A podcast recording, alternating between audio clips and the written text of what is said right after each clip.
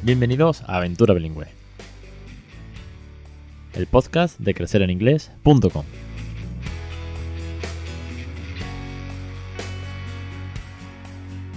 Capítulo 134, el 10 de enero de 2019. Muy buenas, mi nombre es Alex Perdel y esto es Aventura Bilingüe, el podcast sobre bilingüismo en el que no somos precisamente bilingües, pero sí que estamos consiguiendo poquito a poco, pasito a paso, que nuestros hijos se desenvuelvan, se comuniquen, jueguen, entiendan, se rían y se diviertan, sobre todo se diviertan en una segunda lengua, sin el mayor de los problemas que nosotros tuvimos cuando estudiamos en la GB, el come, came, come, como siempre digo, que aquello era una locura. Bueno, pues esto es Aventura Bilingüe, eh, bienvenidos a todos los nuevos oyentes, muchísimas gracias por estar en mi casa, por compartir conmigo este momentito, este ratito y sobre todo, bueno, pues a los que ya lleváis mucho tiempo y a los suscriptores, sobre todo a los cursos, un millón de gracias por estar ahí una semana más. Hoy quiero hablar de un tema que, surgió ayer miércoles en el grupo en Facebook que tenemos eh, de Crecer en Inglés Club. Eh, es un grupo en Facebook, pues eh, privado, pero bueno, nada más que tienes que pedir la invitación. Y debatimos, pues, familias que estamos criando bilingües. Y preguntaban cómo, cómo debe ser el sistema para evaluar a un colegio en temas de bilingüismo. Que, cuáles son las preguntas adecuadas, qué habría que tener en cuenta. Así que, aunque es un tema que ya hemos hablado anteriormente, y que además tratamos con Xavier Gisbert, presidente de la Asociación de Educación Bilingüe, y que nos daba sus consejos, y que además en CIEP, el Congreso Internacional de Educación Bilingüe, se ha tratado, se ha debatido y que de alguna vez que otra se ha pasado por aquí ese tema, quiero hacer un monográfico en concreto sobre cómo debe ser eh, el inglés o cómo debe ser el sistema educativo en inglés de un centro bilingüe, o por lo menos qué cosas hay que tener en cuenta. No cómo debe ser, más bien, sino qué cosas tenemos que tener en cuenta para poder decidir. Antes de eso, tengo que contaros un par de cositas, como siempre. Dejadme que haga una pequeña intro.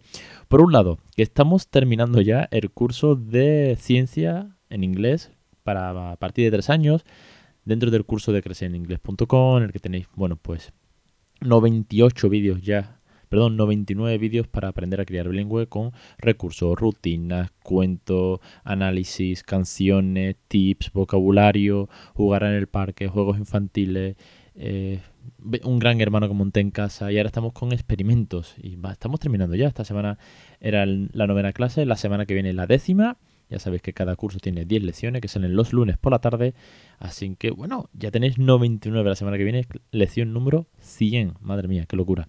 Y por otro lado, la semana que viene, el jueves 17 a las 8 de la tarde, en Asistencia Integral de Pediatría, Centro Pediátrico del Doctor Pedro de León, daré la masterclass gratuita para apoyar, animar, resolver las dudas y sobre todo para motivar a que las familias con bebés empiecen a crear bilingüe. Digo bebés porque es el mejor momento para empezar.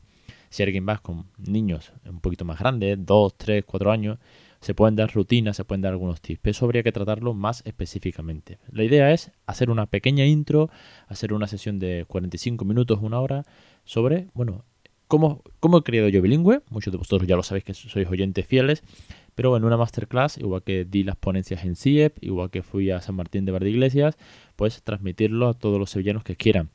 Os digo que hay que reservar plazas gratuitos, pero hay que reservar plaza en Eventbrite. En, en el Facebook de Crecer en Inglés lo tenéis, en, el blog también. Problema, que es que quedan tres entradas. Cuando estoy grabando esto, sí, eh, hoy jueves quedan tres entradas de aquí a la semana que viene seguramente se van a agotar. Pero de todas maneras yo he puesto una lista de espera de 10. Quiero decir, toda aquella persona que cancele antes de, del jueves, pues automáticamente los que están en lista de espera les llegará su invitación. Son solamente 20 plazas, muy poquito, muy limitado, porque es una consulta dentro del centro pediátrico. No da lugar a que esto sea un anfiteatro para 500 personas. Ojalá lleguemos a llenar un, un teatro entero. Sería una pasada. Si alguien se anima en contactarme para que vaya a su ciudad, encantado. Que me mande un mail a través de la página web crecereningles.com barra contacto en el formulario y a partir de ahí eh, vamos hablando de las condiciones y de cómo podemos montarlo. No hay, mayor problema. Yo encantado de, ir y apoyar y difundir y motivar a todo el mundo con el bilingüismo en casa, como siempre digo, de forma natural, divertida y con mucho cariño. Bueno, venga, vamos con el tema. Vamos a hablar de cómo debería ser o de qué cosas tenemos que tener en cuenta cuando eh, nuestro hijo va a ir a un centro bilingüe.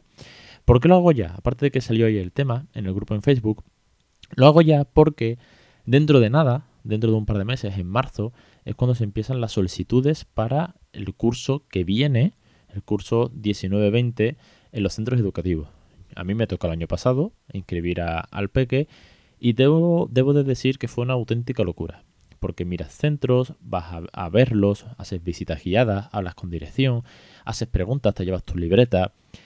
Y bueno, después de todo eso, salvo que sea privado y nada más que tienes que solicitarlo, y bueno, seguramente puedas entrar, porque para eso tienen una cuota interesante, aunque sea concertado o público, tienes que pasar eh, el sorteo con los, los, baremos de puntos, en este caso de la Junta de Andalucía, no tuvimos suerte, tuvimos que buscar otro, una película. Y la verdad que es un tema bastante estresante para las familias. Papás y mamás se ponen muy nerviosos con esto, buscan muchos centros y al final, aunque tú busques uno que te encanta, igual no te, no te lo asignan, no te toca o sabe Dios qué. Pero de todas maneras hay cosas que tenemos que tener en cuenta. Yo lo voy a dividir en varias partes y voy a explicar cada una de ellas. De manera que tengáis muy claro qué es lo que se está buscando aquí. Y es nada más y nada menos que información. No desinformación, luchar contra la desinformación. Que luego el centro tiene cosas que no te gustan, tú ya decides. Que tiene cosas que te encantan, pues adelante. Pero por lo menos saber a ciencia cierta qué hay dentro del centro y no ir con la duda de ver qué me espero una vez que ya tu hijo está matriculado. Entonces sí que el problema casi que es irreversible. Puedes cambiarlo y tal, pero bueno, sabemos que es complicado, ¿no? Aparte, ya sacas al niño de una rutina, de los amiguitos, que te has acostumbrado al centro, o que te viene bien para llevarlo a, primera hora, en fin, todo lo que rodea el mundo de la infancia y de los centros escolares. Voy a hablar solamente del inglés, ¿vale? Veréis. Lo primero que tenemos que tener en cuenta a la hora de un centro que pone en la puerta que es bilingüe, y una cosa es lo que ponga en la puerta y otra cosa es lo que hay adentro, lo sabemos de sobra, es cuál es el nivel exigido a los docentes. En cada comunidad el nivel es diferente. Madrid está exigiendo ya el C1 de inglés. En Andalucía se exige el B2. Hay comunidades que les basta con un A2. Ojo con esto, ¿eh? es de risa, pero es así. puedes tener profesores con un A2 B1 y con eso eres centro bilingüe. Bueno, apague, vámonos. Pero importante decir cuál es el requisito. Yo recuerdo que uno de los centros que visitamos, lo pregunté a la, directora y me dijo, aquí el nivel que se exige el que exige la Junta de Andalucía, B2. Pero ya tenemos, por mutuo propio, el centro estaba examinando a los profesores para sacar el C1. Bueno, pues bien, genial, si se lo están currando, ¿vale? Luego, segunda parte, cosas que tenemos que tener en cuenta más. Número de horas de exposición al inglés, es decir, número de horas lectivas en inglés porque igual es bilingüe, pero te dice no, es bilingüe, pero damos dos horas a la semana. Bueno, entonces eso no es bilingüismo, perdona, si bilingüismo hago yo en mi casa. Que estoy aquí todos los días desde que se levanta por la mañana y le pongo el colacao y you want the toast and you want butter and change your clothes and brush your teeth, wash your face, con your hair. Eso es bilingüismo. Decir, dos horas a la semana no es bilingüismo. No, no lo es, aunque lo ponga en la puerta. Pero vamos a informarnos. Pues si tiene un B2 y son X horas lectivas, tienes la información necesaria para luego decidir si te, si te interesa o no te interesa, o por lo menos que no te engañen, por así decirlo. ¿Cuántas horas tienes de inglés? ¿Y qué asignaturas se dan en inglés? Aunque sean infantil, porque estamos hablando de cuando vas a matricular, a futuro, yo esto lo pregunté en el centro que hemos elegido, pregunté, bueno, ¿qué dais en inglés? No, pues ahora mismo en infantil se dan algunas cosas, conceptos básicos, colores, tal, los números, saludos. Bueno, y en el futuro, si mi hijo sigue aquí muchos más años, ¿qué asignaturas se dan? Se dan ciencias, se dan matemáticas, se da historia, se da educación, se da educación física, se da, se da música. ¿Qué asignaturas son las que se van a impartir en inglés? Y con esto, ¿con qué asignaturas? ¿Qué metodología siguen? La más conocida es CLIL, C-L-I-L, para aquellos que no la conozcan. Es lo que más se está poniendo de moda, por así decirlo. Es una metodología que da mucho juego y que está muy pero que muy bien. En CIEP había cantidad de ponencias sobre CLIL.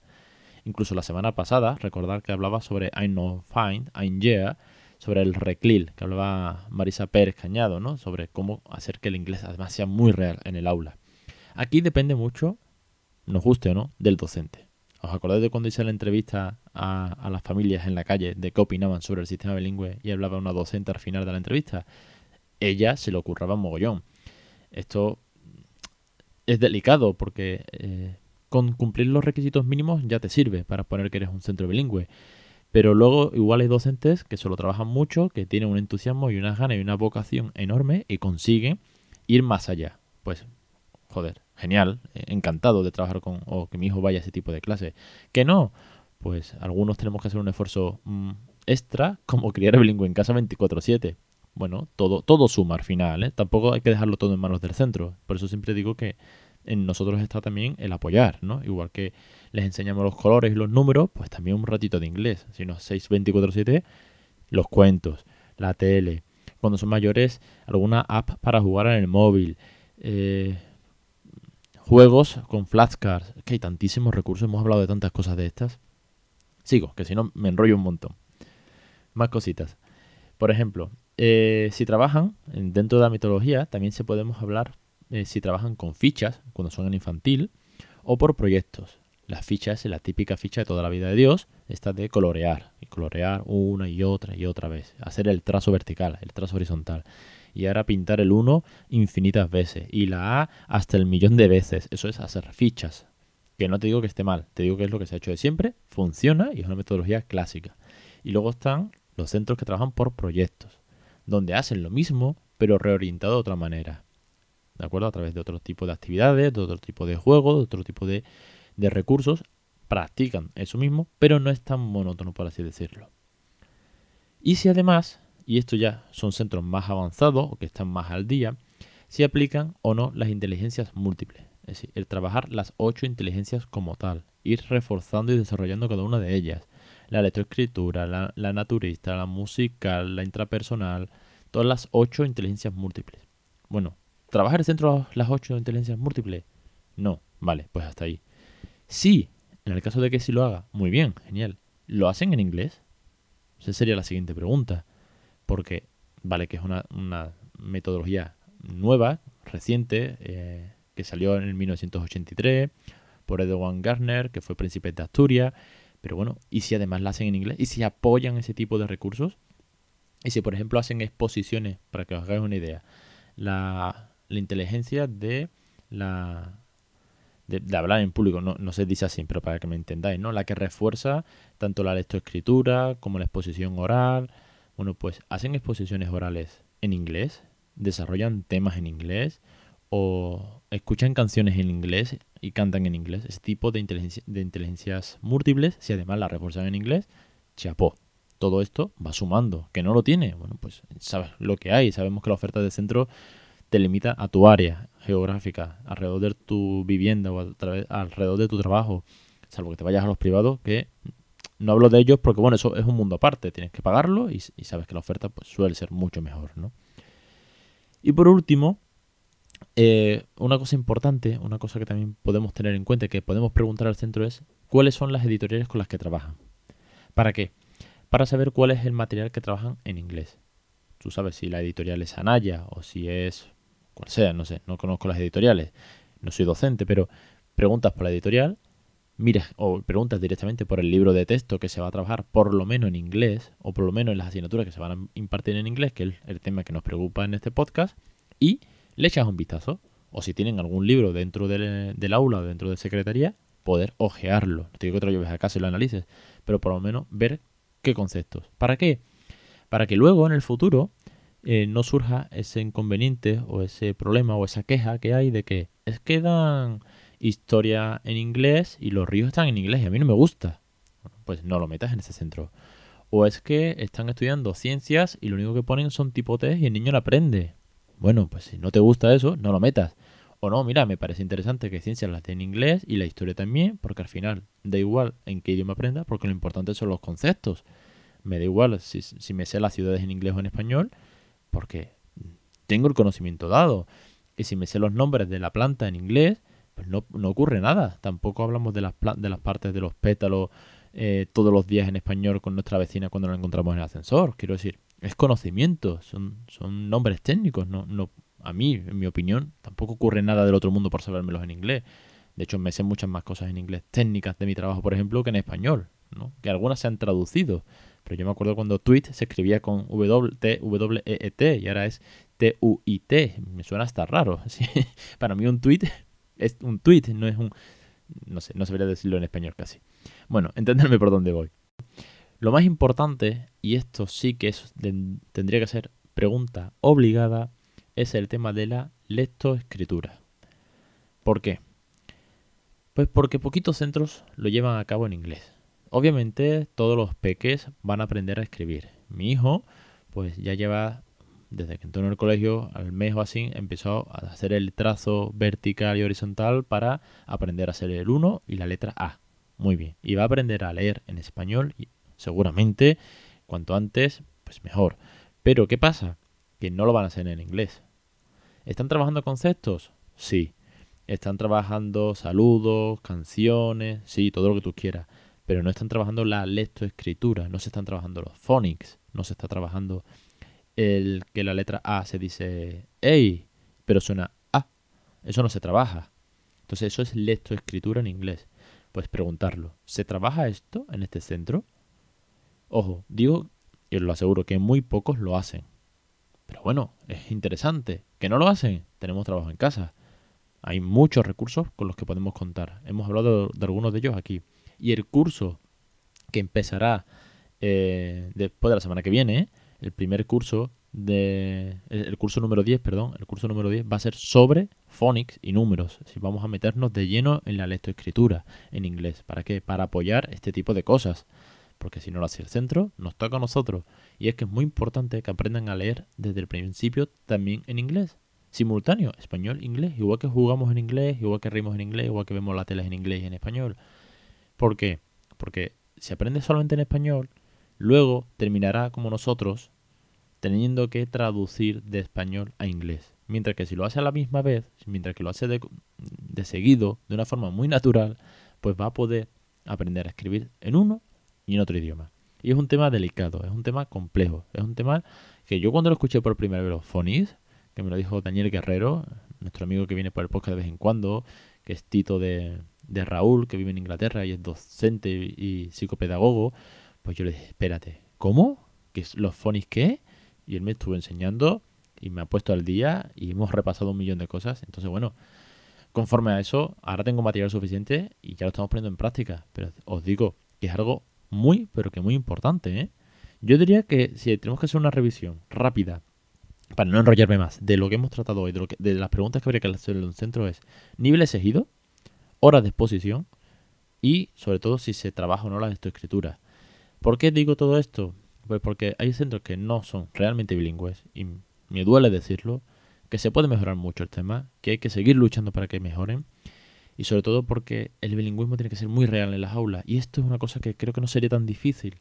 Saludar por la mañana algunas veces, eh, jugar con los peques en inglés, no solamente que el inglés sea una hora en concreto. Venga, ahora la lección en inglés, ahora la canción en inglés. Y el resto del día, eso no es bilingüismo, eso es monolingüismo eh, por horarios, por así decirlo, y además con un horario muy reducido.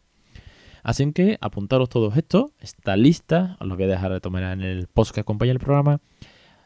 Apuntaros a esta lista para cuando os toque dentro de un par de meses ir a los centros educativos a preguntar cuándo inscribir a vuestros hijos y cómo funciona, si tiene comedor, si tiene aula matinal, y si el uniforme, y todas estas cosas que se preguntan más allá de, de bueno, pues también de la educación, sino todas las cosas del centro, muy importante, aquellos que estéis preocupados, como empecé con este podcast, preocupados por el inglés, preguntar todo este tipo de, de, bueno, de, dudas, de circunstancias que se puedan dar alrededor del bilingüismo. Seguramente os van a poner cara rara, os lo digo, yo pregunté y más de una vez era como, ¿qué? ¿La lesto qué? bueno, mira, soy un padre preocupado y un padre preocupado es un padre eh, con dudas, con miedo, con luego con quejas y tal vez están desenfundadas, con lo cual, como decía Xavier, lo importante es estar informado, saber lo que hay y a partir de ahí decidimos si nos interesa un centro u otro. Nada más, os espero la semana que viene en Aventura Bilingüe, los lunes también en los cursos de bilingüismo en casa, que es la última lección que vamos a tener del curso de ciencias, la siguiente será ya sobre Phonics. Y que además, ya os digo, quedan muy poquitas entradas para la masterclass.